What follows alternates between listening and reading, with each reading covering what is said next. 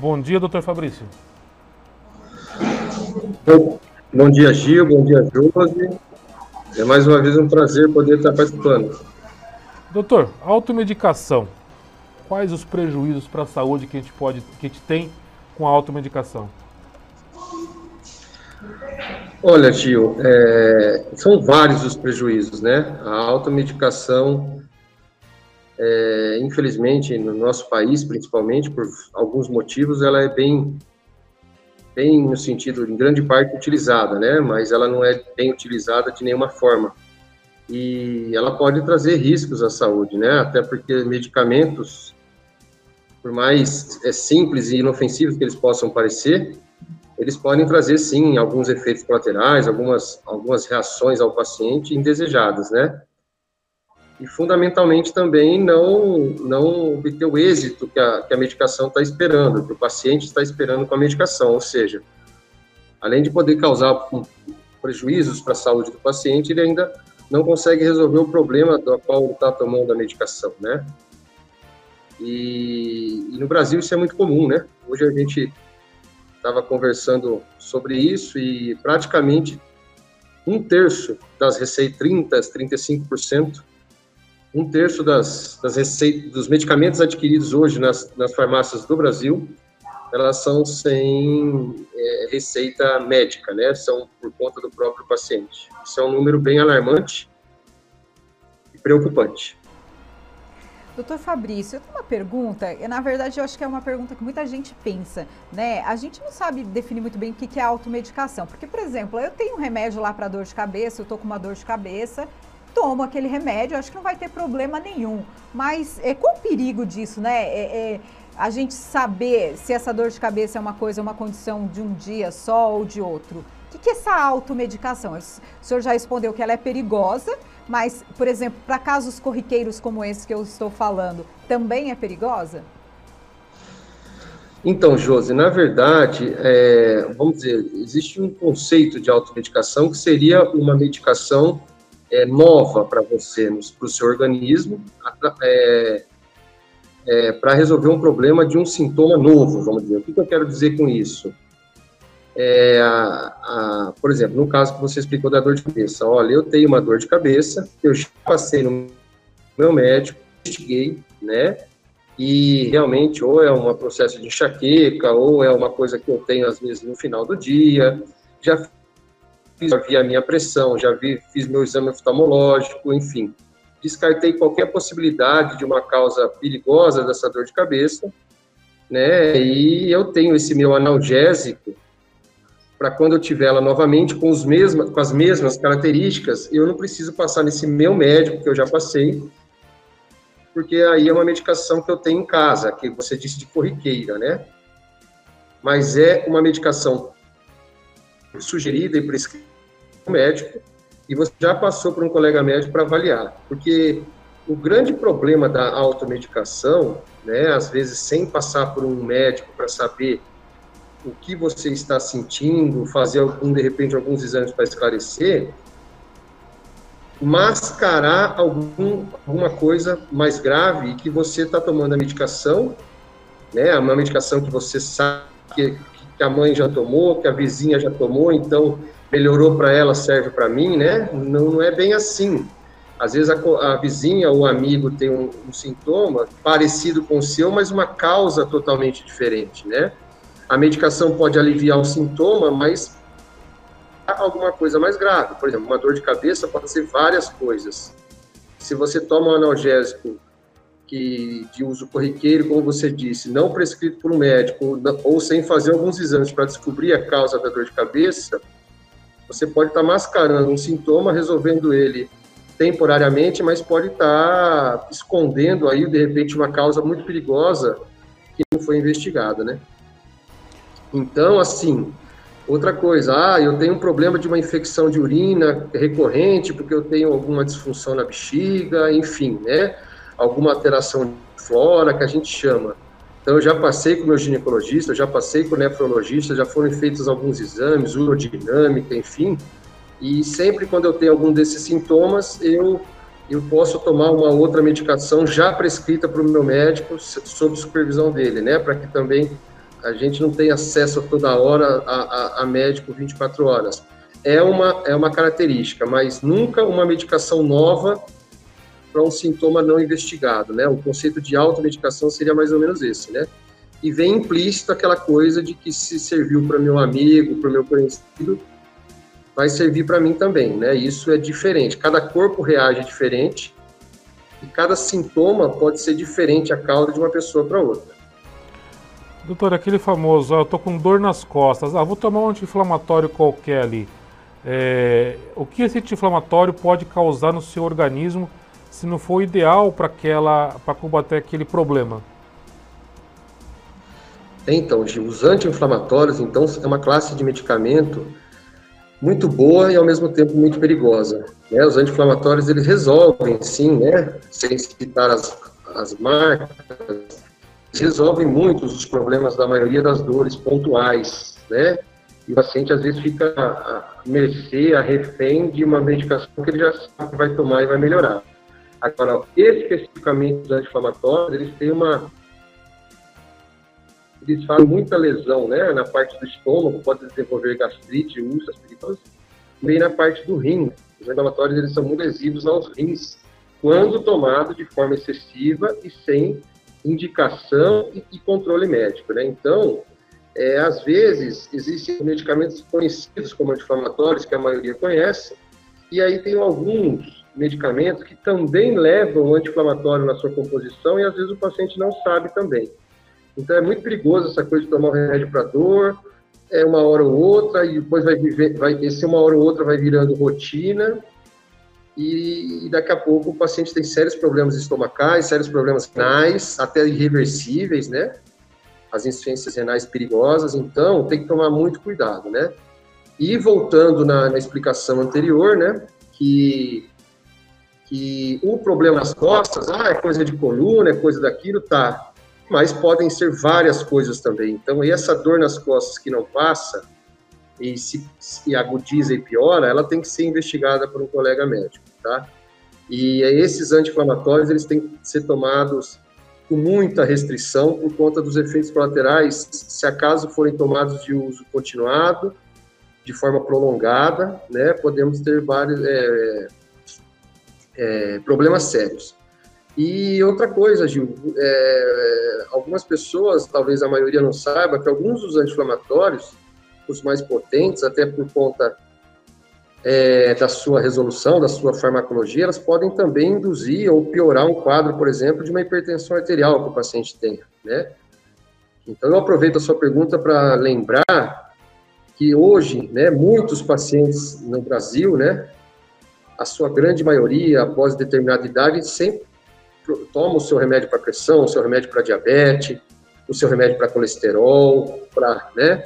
Então, às vezes, algumas das medicações que você vai tomar sem indicação médica, ela pode, às vezes, ou potencializar o efeito que você não deseja, ou até inibir a ação de uma medicação que hoje você está tomando de forma continuada e precisa, e anulando o efeito dessa medicação que o seu organismo está controlado, pode desencadear os problemas que você não queria que desencadeasse porque o seu uso de medicamento ele está controlado. Então, às vezes, algumas medicações podem é, inibir, né, por efeitos colaterais, o uso de um, de um antipertensivo que faz com que a sua pressão se estabeleça e a sua pressão volta a subir. Então, é, é bem criterioso e bem perigoso essa, essa automedicação. Doutor, eu já vi pessoas prescrevendo até remédios assim calmantes, né? E ao remédios para alergia. Perigoso isso também, né? Sim, Josi, é. Existem algumas classes de medicamentos, né? Os da alergia, então, a alergia, é, alguns mais fraquinhos, esse meu filho toma, né? A parte da alergia é uma coisa que a automedicação é, é grande também. Até não só os medicamentos, mas as pomadas, é aquela velha história, né? É, serviu para minha amiga, serviu para meu parente, serve para mim. Mais um adendo, né? A parte da alergia, vou ser bem sincero, a maioria dos antialérgicos, quase a sua maioria, não tem grandes efeitos colaterais, não vão ter grandes problemas de uma automedicação não, não, não sugerida, tá? Mas o problema da alergia é você saber o que está te dando alergia. Se for uma coisa leve, é uma coisa. Se for uma coisa perigosa, volta na questão do mascarar, né? Agora, em relação a outra classe de medicamento que você mencionou, essa sim é muito perigosa, né? São os famosos calmantes, os medicamentos tarja preta, que parece que é tudo igual, é tudo tarja preta, tudo igual. Não, né? Existem os hipnóticos, existem os sedativos, existem os relaxantes musculares, enfim. Todos, de repente, no momento final, é, tem a, a, função de induzir ao sono, de tirar a ansiedade de uma forma geral. Mas existem classes é, de medicamento dentro dos ansiolíticos, dos calmantes, que fazem exatamente, é, que são bem diferentes, principalmente numa população mais idosa, que reage de uma forma diferente, numa população mais nova, né? Eles têm muita frequência o tal do efeito rebote, às vezes o paciente toma para acalmar, para dormir e piora, fica mais aceso e mais inquieto. Então, assim, medicamentos, automedicação já é contraindicado, dos mais fracos, vamos dizer. Os famosos tarja preta, então, não tenha dúvida, são receitas extremamente controladas até para os próprios médicos. Então, a gente sabe que, infelizmente, na prática acontece muito, né? O paciente, às vezes, pedir para o médico sem ter um acompanhamento, mas isso é um pouco perigoso, porque medicamentos sedativos de tarja preta podem também ser muito perigosos, né? E, faço o gancho, talvez, né, poderia de repente ser a dúvida de mais alguém, principalmente os antibióticos, né? Mais uma classe de, de, de medicamento extremamente perigosa, né? Eu falei da infecção de urina, mas tem várias infecções, várias pneumonias, várias febres, etc e tal, que aí o perigo é dobrado, porque se a pessoa vem a ter de tomar um antibiótico, ela com certeza vai ter que fazer alguns exames para saber a causa da infecção. Se mascarar essa infecção poderia ser terrível. E essa infecção se desenvolver de forma silenciosa e aí a gente teria sérias complicações.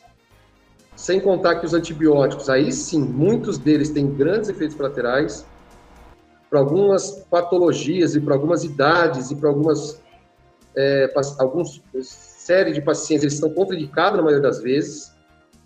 Muitos pacientes têm alergias a sérios componentes dos antibióticos, então assim, é, o antibiótico é uma coisa que não pode ser auto, é, auto é, tomada, né, automedicada de maneira alguma, por todos esses riscos. E sem contar que a grande voga hoje dos trabalhos, inclusive esse ano está se investigando muito isso, é a superseleção de bactérias, né? Então, hoje, o uso indiscriminado dos antibióticos, hoje não, né? Gradativamente, através dos tempos, principalmente na última década, o uso indiscriminado dos antibióticos vem superselecionando as bactérias, que acabam criando resistência ao uso dos antibióticos. Então, cada vez mais vão precisar de antibióticos mais fortes, mas chega-se ao ponto de alguns estudos estarem alertando para que daqui a pouco não vai ter antibiótico para determinadas infecções, porque de tão resistente essas bactérias já estão. Doutor, é por isso que é importante, sempre que possível, procurar o um médico, procurar um, um serviço de emergência, o seu médico de confiança, porque ele vai, dentro da conversa que ele vai ter com o paciente, ele vai ver qual é o melhor remédio, qual o prazo ideal, qual o remédio que se encaixa para aquela patologia específica apresentada naquele momento, é isso? Exatamente, Gil. É, esse número que nós temos estatístico no Brasil de 35% de receitas médicas, de medicações médicas dispensadas nas farmácias sem receita médica, é uma coisa um pouco cultural do Brasil, né? É uma coisa que é do nosso sistema também. Nós não podemos deixar de falar que, infelizmente, na grande maioria das cidades, principalmente a população menos favorecida, tem dificuldade de marcar médicos, né? E ter essa assiduidade ao médico, principalmente de uma forma mais rápida, né? Então, elas às vezes têm que ir até o pronto-socorro mesmo, mesmo que não seja um caso tão urgente, para poder ser avaliado um médico, que tem dificuldade de agendamento. A gente sabe desse problema do Brasil também, tá? seja na rede pública ou privada também. Né? E isso, é, unido de uma coisa cultural, né, que a gente fala que tudo fez bem para o meu, meu paciente, para o meu familiar, fez bem para o meu amigo, para o meu vizinho, vai dar certo para mim também, né? Isso é uma mistura muito perigosa e contraindicada. Então, na medida do possível, procurar o médico, se não for da forma no consultório, no ambulatório, tentar passar no pronto-socorro, principalmente, tá? É, com sintomas, Gil e Josi, aqueles sintomas mais pertinentes, né? Então, é aquela febre que não passa, aquela tosse que parece que é alérgica, mas faz um, dois, três meses. Essa dor que o Gil falou, uma dor lombar que ah, é coisa de velha, é coisa de pegou peso, deu mal na coluna. Né, as dor de cabeça, as cefaleias, dor de cabeça contínuas, ou seja, sintomas que não são esporádicos, sintomas que são recorrentes, que você aí está tomando uma medicação que aparentemente está resolvendo, mas que não não sara, não melhora definitivamente, você tem que procurar o médico para poder investigar e ser medicado da forma correta, né? Um outro dado que a gente tem no Brasil também é que quanto mais jovem a população, maior o índice de automedicação, né? Sendo que até os 25 anos, por exemplo, os adultos jovens são os que mais se automedicam, né? Até pela resistência de procurar o médico, etc. E pela própria parte da idade, da fase da vida, né? Então, assim, principalmente aos mais jovens também, os pais aí, os, os, os parentes ficarem atentos na automedicação. Agradecer a participação do. Fabrício. Mais alguma coisa a destacar sobre esse tema, doutor? Olha, não, acho que a mensagem é essa, né? A mensagem, a gente sabe da dificuldade, que às vezes a gente tem de encontrar um médico de prontidão, a não ser no pronto-socorro, que às vezes estão superlotados, mas enfim, é, se você tem alguns sintomas que te incomodam e não são esporádicos, são pertinentes, é, evitar a automedicação, principalmente de medicações fortes, como foram citadas aqui, procurar o seu médico, porque primeiro que vai estar fazendo um bem para você, porque você vai resolver o problema definitivamente, não vai mascarar, não vai empurrar para frente, né? E de repente criar mais um outro problema lá para frente. Então, é fundamental tentar procurar o auxílio de um profissional para que resolva o seu problema da melhor forma, com certeza através de alguns exames e da medicação apropriada, né? Essa é a mensagem que a gente tem que ter até porque isso é o melhor que a gente tem a fazer. Agradecer a participação do Dr. Fabrício Colli Badino conosco mais uma vez. Quarta-feira que vem o doutor estará de novo aqui conosco, presencial ou pelo Meet, não importa, o importante é a mensagem e a esclarecimento ao nosso público. Obrigado, doutor. Eu que agradeço mais uma vez o convite e um grande abraço a todos e se Deus quiser, quarta-feira estaremos juntos.